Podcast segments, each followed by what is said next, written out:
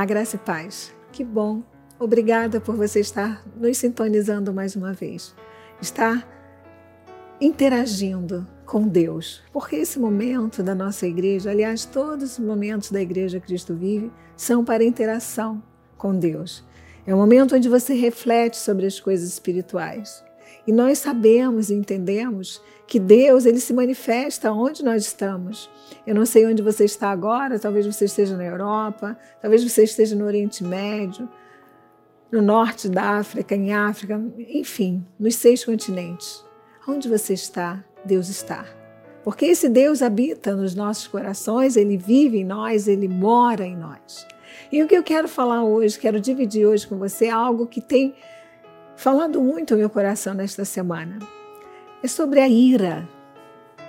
Crentes em Jesus que são pessoas iradas. Como é isto? Pode isso? Isso é possível? O que, que a Bíblia fala disso? Nós vemos Salomão falando em Provérbios 15 que o, vamos pegar nossas Bíblias. Pegue sua Bíblia, eu vou pegar a minha. Provérbios 15, 18 diz: O homem iracundo suscita contendas, mas o longânimo apazigua a luta. Bom, nesse mesmo propósito, vamos a Efésios. Efésios 4, 26. Diz a palavra do Senhor: Irai-vos e não pequeis. Não se ponha o sol sobre a vossa ira, nem deis lugar ao diabo. Nós acabamos de ler: Irai-vos e não pequeis. Como é isso? Como eu vou me irar e não pequeis? E a, a palavra continua, né? Não deixe o sol se pôr sobre a tua ira. Isso quer dizer que eu e você, que nós, precisamos entender que não é bom viver com pessoas iracundas, pessoas raivosas. O que é ira? Ira é excesso de cólera, de rancor, de mágoa. Ira gera. A ira não é sozinha. Esta semana eu ouvi um testemunho, um comentário de uma terapeuta dizendo o seguinte: existia uma mulher que era casada e foi preterida, enfim, o casamento acabou. Este marido, né, tornou-se ex-marido e construiu uma nova família, e durante 25 anos, esta mulher raivosa, irada, por quê? Porque o ex-marido tinha construído uma família, estava feliz e ela passou durante 25 anos com sentimentos de rancor, de raiva, até que esse homem morreu.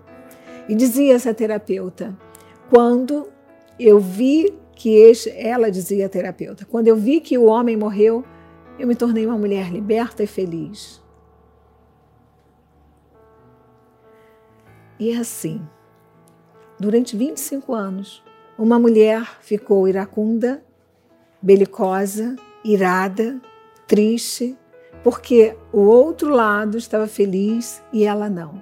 E a partir do momento que este outro lado morreu, ela se tornou feliz.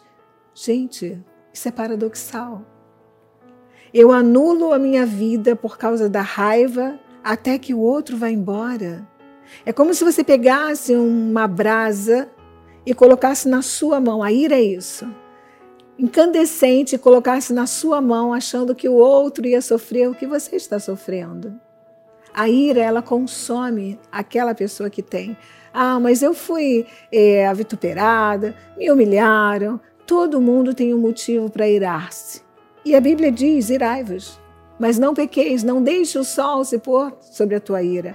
Não fica com sentimento, porque a ira ela não vem sozinha. Esse fogo que consome, que queima, que magoa, vem com rancor, vem com raiva, vem com depressão, vem com tudo junto. O que, que Deus está dizendo para você? Você até pode, humanamente falando, nós até podemos ficar irados com algumas situações, mas não, não deixa o sol se pôr, ou seja, não deixa isso durar 25 anos no caso dessa senhora, não deixa isso durar nem um ano, nem uma semana. Resolve o que tem que ser resolvido. Mas, Bispa Rosana, há coisas que não têm solução. Não tem solução para quem? Para você? Porque Deus é o Deus do solucionador, né? Deus é o Deus dos impossíveis. Ele é solucionador de todas as causas. Sabe o que, que Paulo continua dizendo em Romanos 12?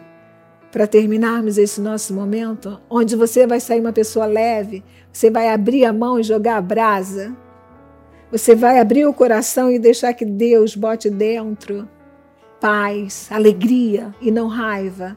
Vamos lá, Romanos 12. Então vamos lá, Romanos 12, 21 e 18. Vamos ler primeiro o verso 21 que diz assim: Não te deixes vencer do mal. Eu peço aqui a Deus liberdade para falar: Não te deixes vencer pela ira, que é o mal, mas vence o mal com o bem, vence a ira com o bem. O versículo 18 diz: Se possível, quando depender de vós, tende paz com todos os homens. Ter paz com todos os homens.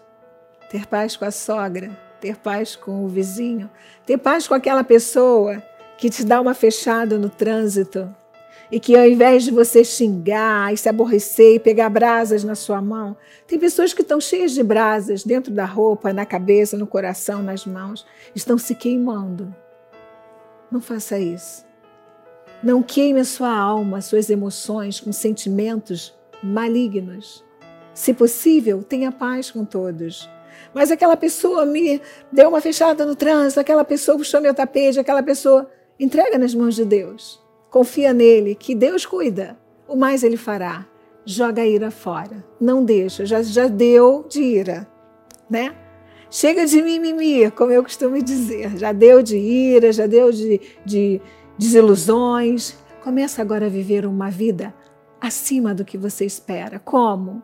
Pagando mal com o bem. Se possível, se depender de vós, se depender de você, tenha paz, porque Deus vai te honrar. Em meu nome pessoal e no nome do meu amado e querido marido apóstolo Miguel Ângelo, eu desejo, sim, que você tenha paz com todos, para que você seja uma pessoa feliz. Não deixe passar um quarto de século desejando a morte de alguém para se tornar feliz. Torne a sua felicidade algo palpável hoje. Graça e paz.